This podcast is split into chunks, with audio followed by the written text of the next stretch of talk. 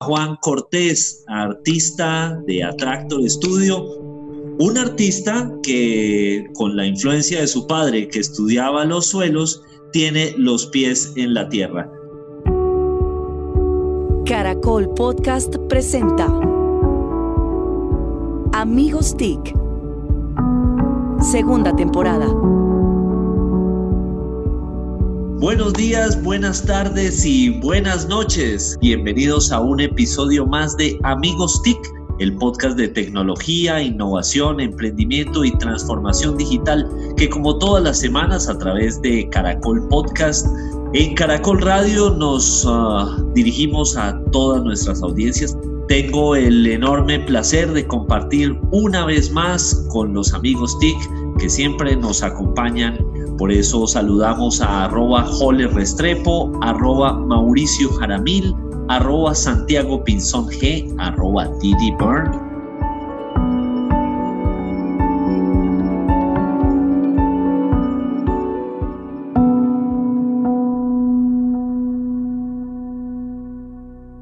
¿Y quién les habla? Arroba Solano.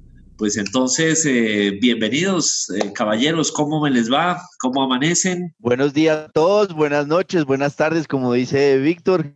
Es un placer saludar a Denise, qué maravilla verlos a todos, espero que me oigan y me vean bien. Como siempre llegué puntual, pero Mauricio no me dejaba entrar a la emisión.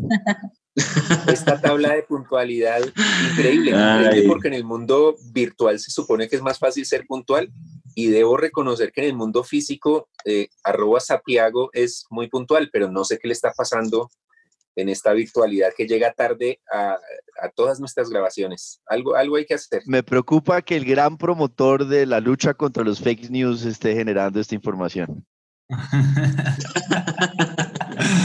Eh, a mí también. Buenas noches, Santiago. Buenas noches. buenas noches, Jole. Buenas noches para los amigos en Japón, para la gente en Australia. Buenas noches. bueno, señores, por favor, seriedad. Me toca hacer el Hernán Peláez aquí de caballeros. Bueno, no, de verdad, como siempre, un placer contar con los amigos para poder eh, comentar los uh, sucesos, las coyunturas que en este país y en Latinoamérica siempre nos están apareciendo. Bueno, hoy tenemos un invitado muy especial. También, eh, como siempre, nosotros nos damos el lujo de elegir muy buenos invitados. Y hoy quisiera pedirle entonces el favor a, a Jole que nos haga la presentación de nuestro invitado. Jole, ¿quién nos acompaña en el episodio de hoy? Bueno, muchas gracias, eh, Víctor. Hoy nos acompaña un artista visual, un artista digital, que creo que es un tema que teníamos pendiente en Amigos Tech, hablar sobre arte, sobre tecnología. Y, este artista es un artista de, la Universidad de los Andes y ha, recorrido el mundo entero, ha tenido exposiciones en el Museo de Arte Moderno de Nueva York, ha tenido exposiciones en Barcelona, en Madrid, en Shanghai, eh, y, tiene además un trabajo muy bonito con el CERN, que es ese gran grupo de investigación que tiene el condensador de partículas. Suiza. Exacto, es entre, entre Suiza y Francia, si no estoy mal, ahorita nuestro invitado nos contará más. Y lo que tiene ese centro eh, de investigación es es un programa muy bonito de explicar temas complejos usando el arte como medio. Y hacen convocatorias a nivel global de artistas y uno de esos artistas es precisamente nuestro invitado, que es Juan Cortés, que además tiene un colectivo de artistas muy interesante que se llama Attractor eh, Studio. Entonces, Juan, bienvenido a Amigos TIC. Muchas gracias a todos y todas. Un placer enorme estar acá con ustedes. Muy, muy alegre estar acá esta mañana. Bienvenido, bienvenido. Muchas gracias. Como pudiste darte cuenta, esta conversación es sumamente relajada. Em, puedes disfrutarla y hacernos, decimos bullying, no, esa palabra no, la podemos decir. Podemos tener una conversación relajada, flexible. Perfecto. Bueno, muy bien. Juan, cuéntanos un poco Sí, y, yo creo que eh, Jole quizás tiene una, una, pregunta más estructurada. La mía era tan básica como cuéntanos un poco de ti, pero, pero si Jole quiere hacer su en esa pregunta, bienvenido. Les cuento, les cuento de mí, miren, cuando estaba en la universidad, yo empecé estudiando más el tema de artes plásticas, me iba mucho más por, por pintura, recuerdo, hasta que empecé a ver que, estamos hablando hace unos, unos 10 años, que el, el tema de la, de la, tecnología y todo lo que venía con Big Data, inteligencia artificial y todas las cosas que empezaban a vislumbrarse en, en el aspecto pues, de la vida cotidiana, jalaba más hacia que el arte o alguna expresión artística también debía estar relacionada con todo eso que estaba pasando, ¿verdad? Yo soy un fiel creyente de que lo que pasa en el día a día de alguna forma debe ser lo que, lo que el arte trata y problematiza. Entonces yo me empecé a meter por el lado de los, de los nuevos medios. Eh, nuevos medios es una expresión que tenemos en el mundo artístico para decirle como las nuevas tecnologías, pero es, es muy amplia. Desde Atari para acá, estamos hablando de nuevos medios. Sí, e, exacto, exacto, exacto. Igual, igual en las artes la misma, la misma cosa, lo cual es muy curioso. Pero empecé a meter en, electrónica y en programación. Y también con un gran amigo, un, un, gran hermano mío que se llama Santiago Cortés, que estuvo, estaba estudiando ingeniería electrónica allá en, allá en los Andes. Empecé a trabajar con él. Y con el tiempo empezamos a hacer proyectos juntos, ¿no? O sea, proyectos que tienen que ver con física, electromagnetismo, artes y los empezamos a presentar aquí en, galerías con, mucha, con, mucho, con muy buen recibimiento aquí en Bogotá. Y de ahí para adelante, pues la, la cosa fue funcionando muy bien. Esa mezcla ¿no? de ciencia, tecnología, arte y, y, problemas, problemas relacionados a la tecnología desde el arte. A grandes rasgos, pues esa es como una introducción a por qué, es, pues, por qué estoy acá.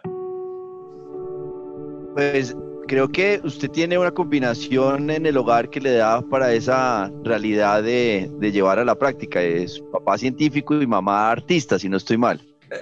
Y en orden de ideas, en orden de ideas, ¿qué tanto ve usted esa influencia para, para combinar cuando estamos en unas circunstancias tan retadoras y es explicar a los niños lo que estamos viviendo, cómo adaptarnos? Ellos nos dan ejemplos de tiempo de adaptar, pero ¿cómo fue esa influencia de papá científico, mamá artista para poder llevarlo a la práctica y ahora hacer lo que está haciendo desde, desde ese colectivo? Mi padre es científico, efectivamente, mi madre es administradora, pero trabajó en, en campo de recursos humanos y trabajó con el Teatro Nacional mucho tiempo, en las, con empresas del grupo de, eh, bueno, un grupo económico muy importante acá. Y mi novia trabaja en Google también, entonces tengo ahí como por todos lados la... Muy importante que diga la novia, muy importante la novia, no se metan por eh, problemas. Sí, es muy importante la novia, 100%. No se escapa. Miren, eh, efectivamente es, es, muy difícil escaparse a, a, a, las, a, las, raíces de uno, ¿no? Yo, yo crecí viendo a mi, a mi padre todo el tiempo eh, escribiendo libros, mi padre trabajaba en el IGAC, trabajaba en cartografía, es un experto. Haciendo mapas. Eh, sí, el suelo, sobre todo mapas de suelos y estudios de suelos.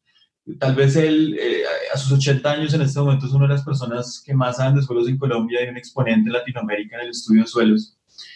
Y por supuesto, primero había la, la, pasión de mi padre frente, frente a un tema que, que, como sabemos, es un tema de, digamos, de actualidad nacional y de, y de trascendencia nacional, que a mí me, me encantó desde que era un niño. Me encantó no solo de que me gustó, sino que realmente me encantó, pues, y que me hizo estar muy cerca de él con mucha curiosidad, intentando de alguna forma entenderlo y entenderlo también desde una, desde una perspectiva que era un poco particular y era que yo no era eh, muy, muy bueno en el colegio en los temas de ciencias, pero yo sí entendía o, o, pude acercarme a lo de él a través de ver sus ilustraciones, sus experimentos, digamos, visuales con las materiales y esto, que yo considero otra forma de aprendizaje muy, muy rica y, y tal vez es una, es una cosa que me llevó después a intentar ver en, en este arte y tecnología una forma de, de empezar a hacer propuestas pedagógicas, que me juntó muy, muy fuerte a Jole, por ejemplo. Jole hace cosas interesantes con eso, una que otra, ¿no? Sí, todas. Oh, eh, Jole es un artista para muchas cosas, él sí. lo hace de todo. El artista. y, y, nada, y, mi madre pues eh, estaba ahí todo el tiempo llevándome a teatro y mostrándome ese mundo, entonces por supuesto que esa mezcla ahí cuando estaba creciendo me, me, me fue for, forjando. Y, y, ahorita viviendo, por ejemplo, con, con, mi novia, pues estoy muy, muy al tanto de, de muchas cosas alrededor del mundo de tecnología y, y, me interesa profundamente seguir trabajando en esto, sobre todo en, la, en lo pedagógico, me, me, gusta muchísimo.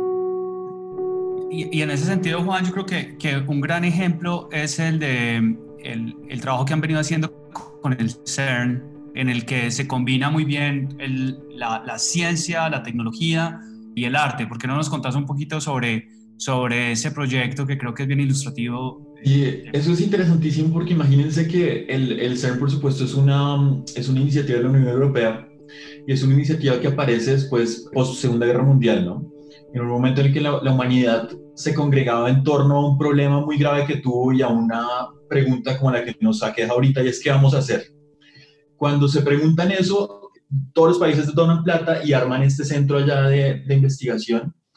Y lo que pasa es que con los años se dan cuenta que no hay una forma muy tangible de que este centro de investigación tan importante para el mundo, ¿no? porque está tratando unas preguntas fundamentales de dónde venimos, cuáles son los compuestos que nos, que nos forman, cuáles son las partículas mínimas que nos conforman a todos. La partícula de Dios. Eh, sí, las, las partículas elementales, pues y no tiene una forma de, de, conectarse bien con la, con la gente, siento yo. Es decir, no, no, hay una forma de decirle al ser, miren, vengan acá, vean, compartamos, llevemos este, estos, estos experimentos y todas estas investigaciones al, al espacio público. Entonces, eh, ellos de una forma para mí brillante forman una, una, un departamento entero que se llama Arte en CERN.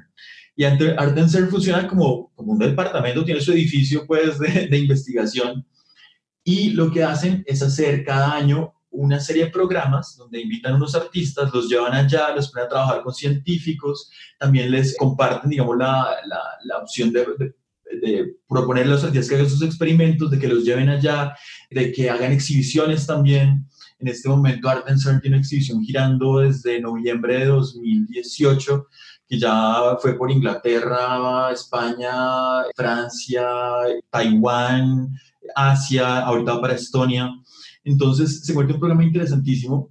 Cuando yo veo la convocatoria del año 2018, yo digo, bueno, esto a mí me interesa muchísimo, yo quiero pues ver, a ver, probar suerte. Y mandé una convocatoria que era de 10.000 artistas más o menos que se presentarán de todo el mundo. Y la mando junto a, a, mi grupo Atractor, que después les contaré, y a un filósofo con el que trabajo todo el tiempo que se llama Santiago Arcila, y nos ganamos la convocatoria digamos, quedamos como, como invitados a una, a una residencia ya del, del, programa y nos dan también una mención de honor en el premio mayor de la convocatoria y nos vamos para allá a hacer la residencia, a trabajar con, con científicos de, de materia oscura, con los científicos más avanzados en este momento en el mundo que están haciendo un experimento allá de materia oscura, lo cual se convierte en una cosa interesantísima y a partir de, de, trabajar con ellos, de conocerlos, de recorrer los experimentos con ellos, de ir a, a, Atlas, a LHC, que son los experimentos gigantes que tiene allá, pues empezamos a hacer una obra, una obra de arte, que es una escultura, pues, que está de hecho en esa gira que les cuento, que ya recorrió toda Europa y que ojalá venga a Colombia, estamos viendo cómo traerla en un par de años acá. Ya hemos tenido dos conversaciones para eso, porque sería interesantísimo, pero es un programa maravilloso Ahí, ahí, no sé, la, la página es artsatscern.org y ahí tiene toda la, la, información de todos los artistas que están participando y han participado en figuras maravillosas de todo el mundo. Mauricio, no sé si está levantando la mano para pedir la palabra o está pidiendo un whisky.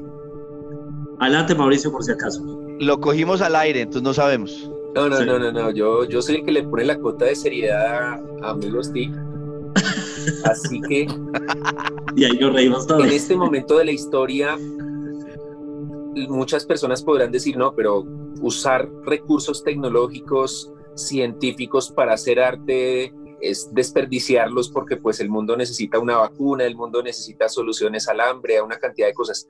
¿Cuál es el valor y el aporte a la humanidad de, de, de estos proyectos de arte, cultura con tecnología?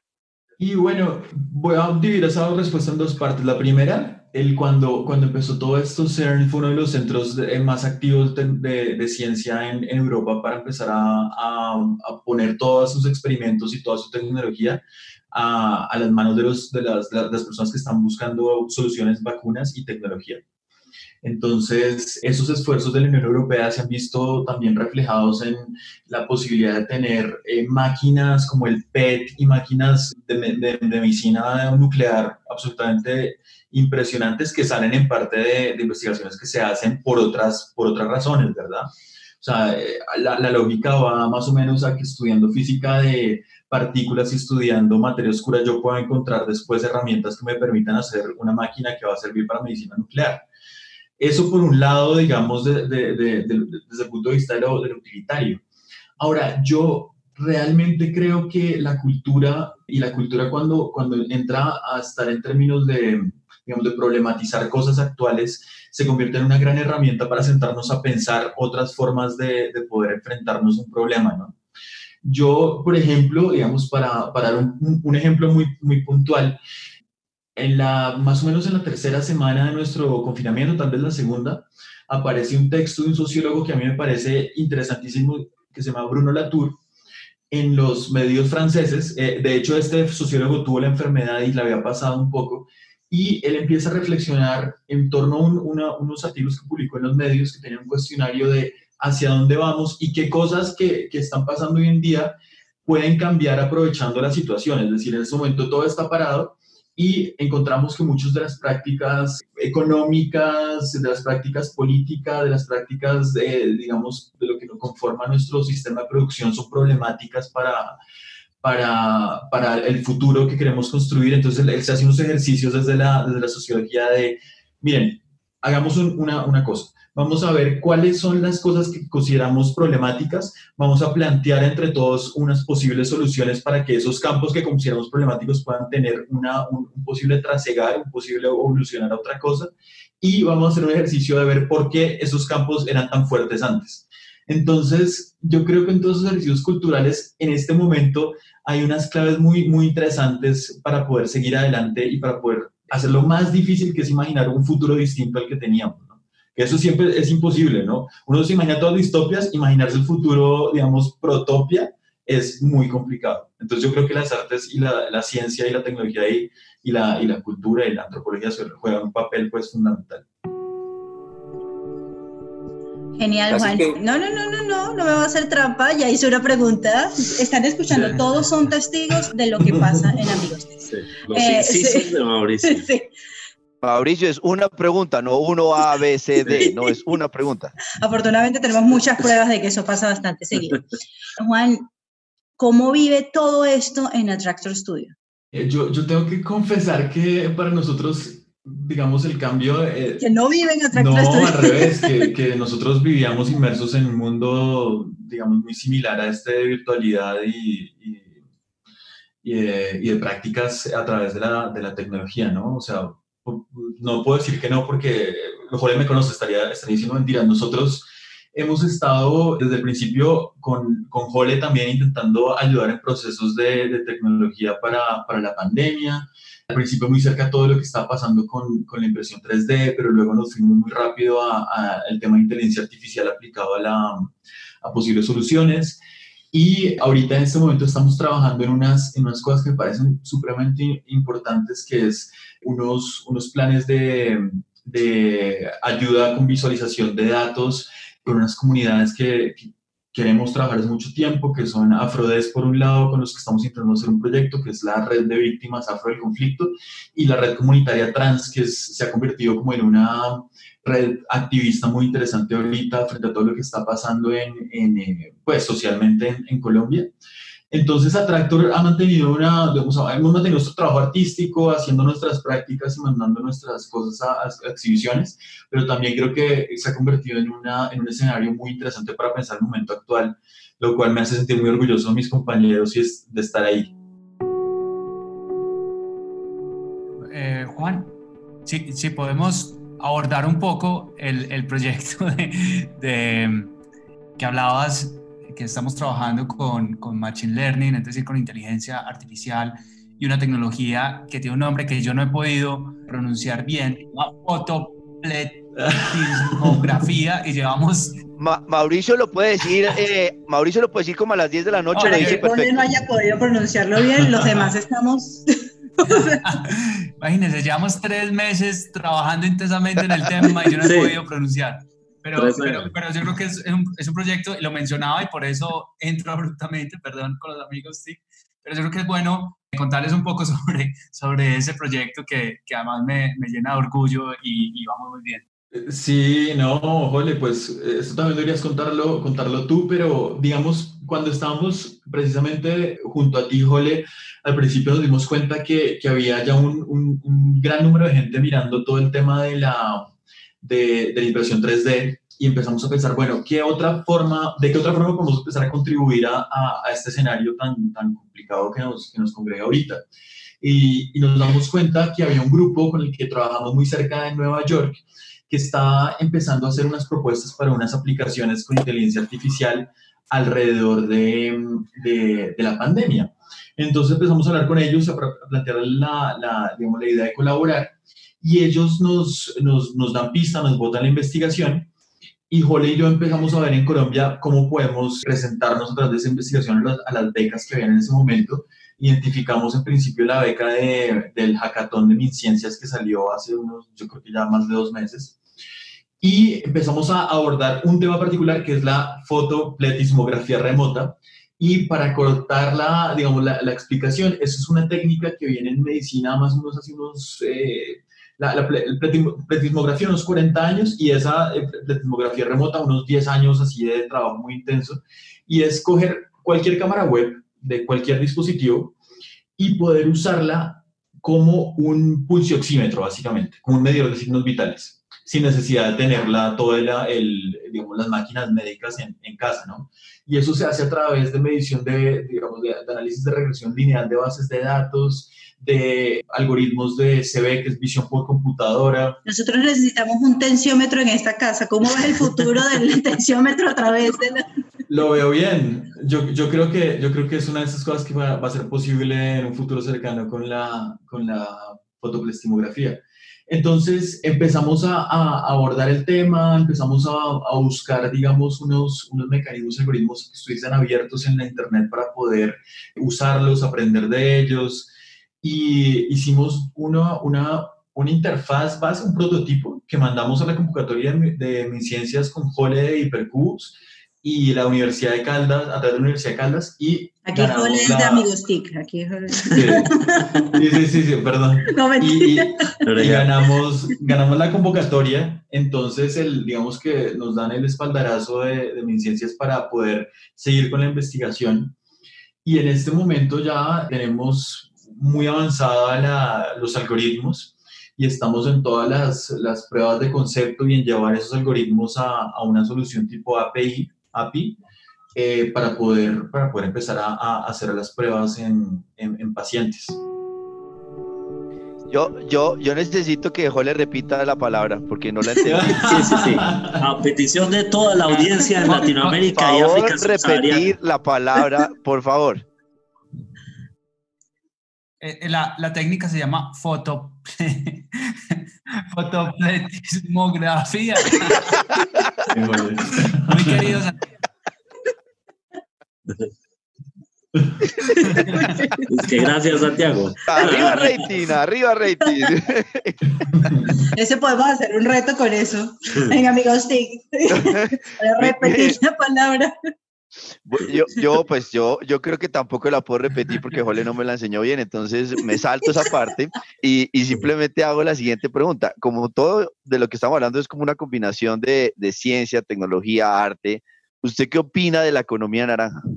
Oh, es, es una pregunta difícil, ¿no? Porque, porque realmente, realmente es, una, digamos, es un concepto que para muchos de nosotros ha sido casi que un enigma intentar entenderlo, por lo menos en nuestras prácticas culturales, ¿no? O sea, y, y, y piénsenlo también desde la perspectiva de los, de, de los artistas que estamos en, en, en este medio, ver una propuesta política que de alguna forma podría tener unas conexiones o unas ramificaciones hacia lo que hacemos y después a través de, del gobierno intentar ver el efecto de esos programas sobre nuestras prácticas y no solamente de nosotros, sino de todos aquellos que están, digamos, en estos medios y, y, y con la imposibilidad de llegar a estos medios, ¿no?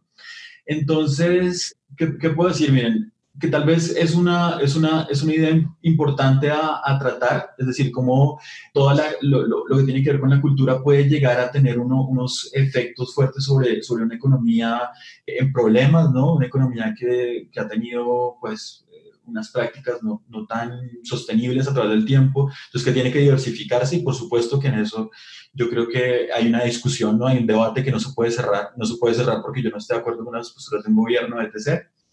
Pero, pero tal vez sí es un momento muy bueno de, de entrar a, con, con, con, datos, ¿no? con cifras, que tampoco es que yo sea un, un, estudioso, pues que los tenga todos, a ver cómo este, este plan ha ido, ha ido, digamos, desenfoldándose o, o abriéndose a través de, del gobierno y cuáles son los resultados particulares. Tal vez sobre eso se pueda hacer una conversación, no para cerrar el tema, sino precisamente para ver cuál efectivamente puede ser la forma de, de que la cultura pueda llegar a, a, entrar en la economía y en la sostenibilidad de un país. ¿no?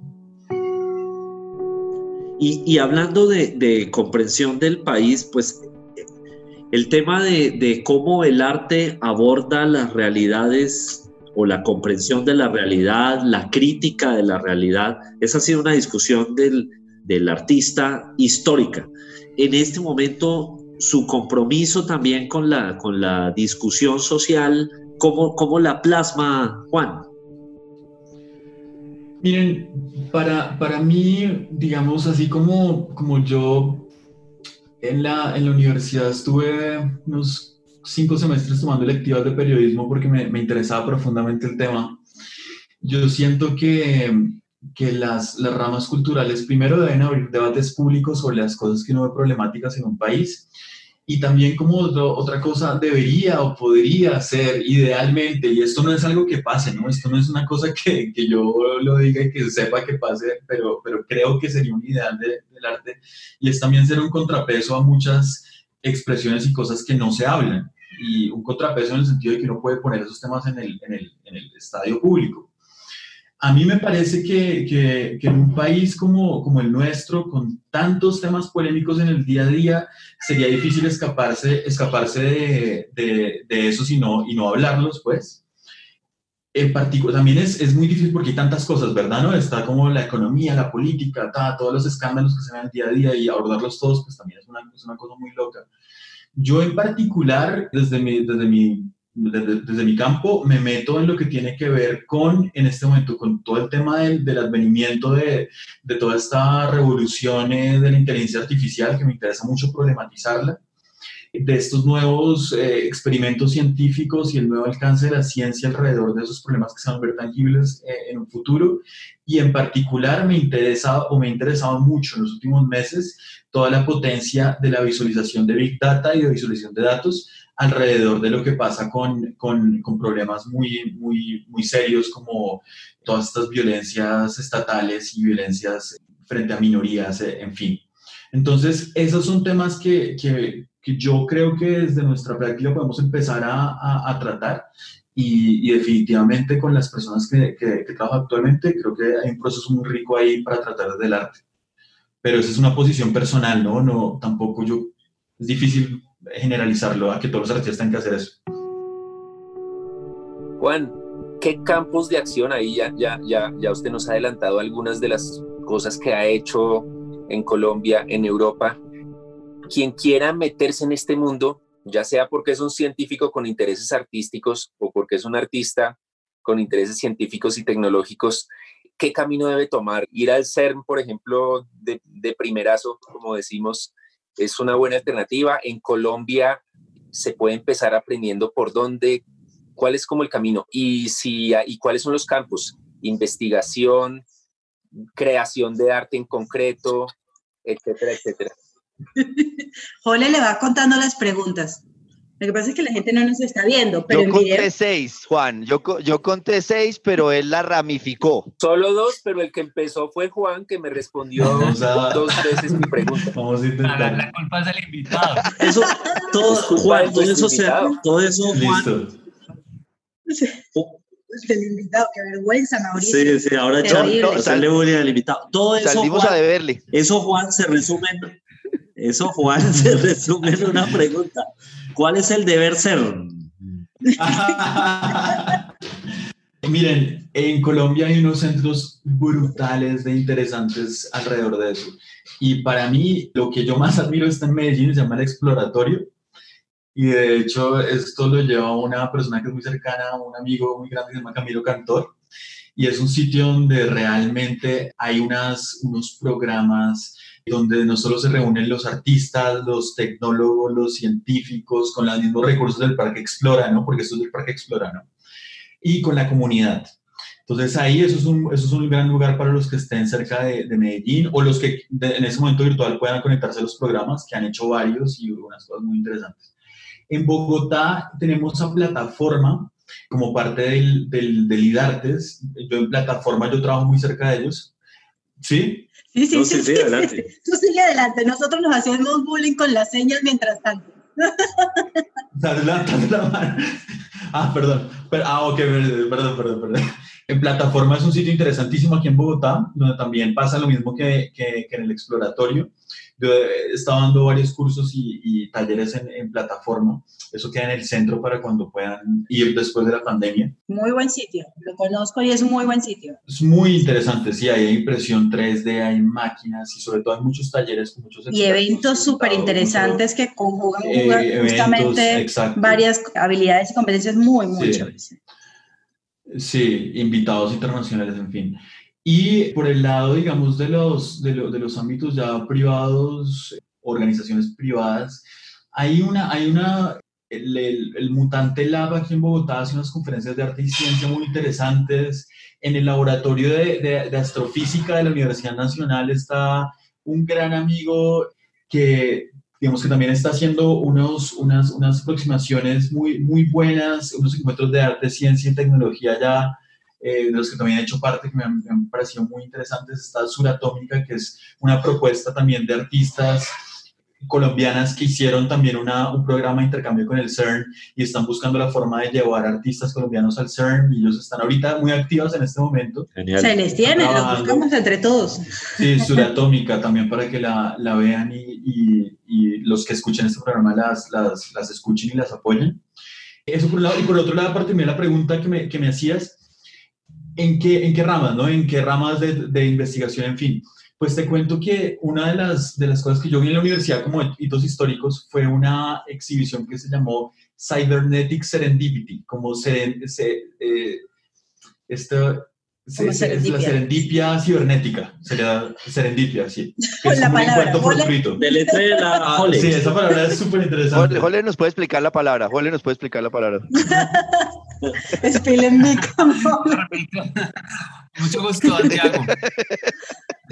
esa, esa Serendipia Cibernética fue una exhibición del año 68, imagínense, que reunió a los científicos más prominentes pues, de la movida de, la, de la costa californiana de Estados Unidos y hizo una, una, digamos, un programa de pensar la posibilidad de unir las artes computacionales, muy nacientes en el 68, con todo lo, lo que traían los científicos de exploraciones de, de computación y, y, una computación creciente que se convirtió en lo que conocemos ahorita de Silicon Valley, ¿no? Cybernetic Serendipity se convierte entonces en un hito de esta posibilidad de que científicos trabajaran con artistas, de que entraran a producir y a proponer unas cosas distintas en las dos ramas, ¿no? Que llevaran unos experimentos que pudiesen ser detonantes de unas corrientes de pensamiento fuertísimas que se gestaron ahí. Y, yo lo, lo, que puedo decir, miren, de ahí, eh, de ese tipo de experimentos salieron las bases de, de, lo que después se convertiría en los principios de Silicon Valley. ¿No? Esa cosa que tanto se ama en este mundo de la tecnología y ese hito tan grande, porque si ustedes piensan en, los inicios, en la rama de Silicon Valley, habían unas ideas liberales, había unas ideas progresistas, completamente cercanas al mundo de la filosofía, de las artes, de la cultura, y eso nos sostiene ahorita, ¿no? Eso es lo que sostiene todos nuestros aparatos tecnológicos. Entonces, tal vez, tal vez sea en esa en esas nuevas aproximaciones, en ese nuevo volver a, esa, eh, ese progresismo, esas ideas eh, radicales, libres, de ese, de ese unión de científicos y de artistas y de cultura, las claves para poder empezar a ver unas nuevas salidas a estos temas eh, que, nos, que nos aquejan desde la tecnología. Yo, yo, quiero complementar. Bueno, vamos con la pregunta de cierre de Santiago. Pero, pero antes yo quiero complementar A ver, Jole. Qué pena. esto no es una pregunta, es un complemento respetuoso a la, a la respuesta de, de, Juan. Que... tenemos incisos y complementos. Exacto. Entonces, en lugares, no, no podemos dejar de mencionar el Centro de Ciencia Francisco José de Caldas en Manizales, que es un granito, un centro muy, muy interesante. Y en Colombia, desde hace más de 30 años, se hace un festival que es el Festival de la Imagen, también Manizales, que, que ha sido pionero y vanguardia en el mundo del arte y la, y la tecnología. Acaba de pasar, muchos de los contenidos están, en, están abiertos para conferencias pues súper, súper interesantes de conferencistas globales. Una, una, muy buena, una muy buena fuente en la que yo siempre eh, voy y veo como exhibiciones y todo es Vimeo más que YouTube. En Vimeo, si uno hace búsquedas de arte digital, pues ahí hay para inspirarse mucho, mucho tiempo. Era un, complemento eh, pequeño, Santiago. Un paréntesis, un paréntesis. No, total. Hoy gracias. Gracias porque yo estoy muy cerca del festival y me encanta. Santiago, y si quiere le repito la palabra. Eso, ese va a ser el hashtag de este episodio. Jole dice la palabra. Yo, yo simplemente quería preguntarle a Juan, hemos hablado de toda esta evolución y estas ideas progresistas, ¿qué mujeres son referentes de, esta, de este contexto? ¿Qué mujeres son las que combinan y que pueden ser ejemplo para nuestras, pues, para mi hija, para nuestras niñas, para las que están en plan de, involucrarse en esto, que puedan ser referentes? Porque a veces es muy fácil encontrar los nombres de científicos o de nombres de hombres artistas, pero ¿qué mujeres son referentes en esto? Pues eh, no, pero miren, miren que... Mi mamá. mi mamá es artista y mi mamá es mi referente. miren que particularmente en este campo muchos de los centros de los que he hablado están, ya, están eh, dirigidos por mujeres. Entonces, en Arte del Ser, por ejemplo, la directora se llama Mónica Bello, que es una de las curadoras más interesantes de, de tecnología investigadora. ¿Y ella es española? ¿De dónde es? Ella es española, sí. Ella es española y vive en Barcelona. En Barcelona está una de las organizaciones más interesantes que yo he conocido últimamente que se llama QU Artis. QU Artis, QU Artis, también, que es un, equipo de solo mujeres que llevan una organización de tecnología brutal con unas eh, propuestas también para que los artistas se presenten. Ahorita están en una convocatoria con unos premios muy, muy buenos. En Colombia, el laboratorio de todo Suratómica y el laboratorio Mutante Lab lo llevan mujeres también este, muchos de los referentes más grandes que, que, que tenemos eh, nosotros, por ejemplo, para mí una de mis artistas favoritas se llama Cristina Kubich, que después les escribo el nombre para que la, la, tengan ahí. Vale, Jorge nos da todo el listado. Sí, sí, sí, ahorita Jorge la pronuncia. No la dice Jorge después, tranquilo. Cristina Kubich, tenemos en la, hay una comunidad que a mí me parece muy interesante, de la cual hago parte, que se llama Hyphen Hop en, en Estados Unidos, y hay una página que se llama hyphenhop.com, también les dejo el, el link para, para, que lo publiquen ahí con la entrevista, donde hay una comunidad donde van a ver, ajá, donde va a haber un gran número de, de, mujeres curadoras. Para mí, de hecho, el referente más grande de una curadora con la que trabajo se llama Bárbara London, que es una curadora histórica de, de los medios también. En los museos, pues la, la, cantidad de mujeres en la curaduría y en la organización de esto es, es inmensa.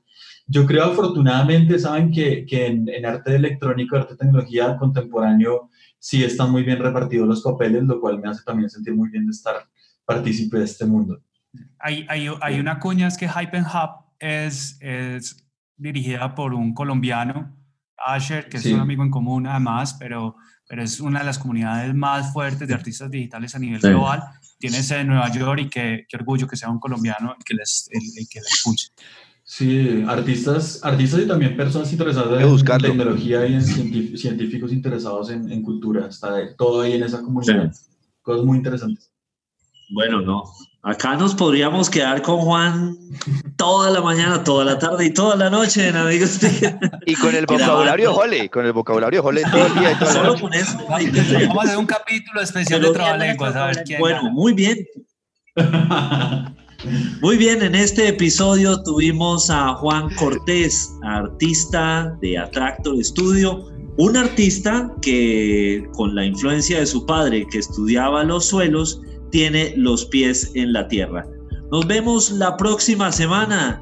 nuevamente con Denise, Santiago, Maurinciso Jaramillo y Complementole Restrepo. Nos vemos la próxima semana. Gracias.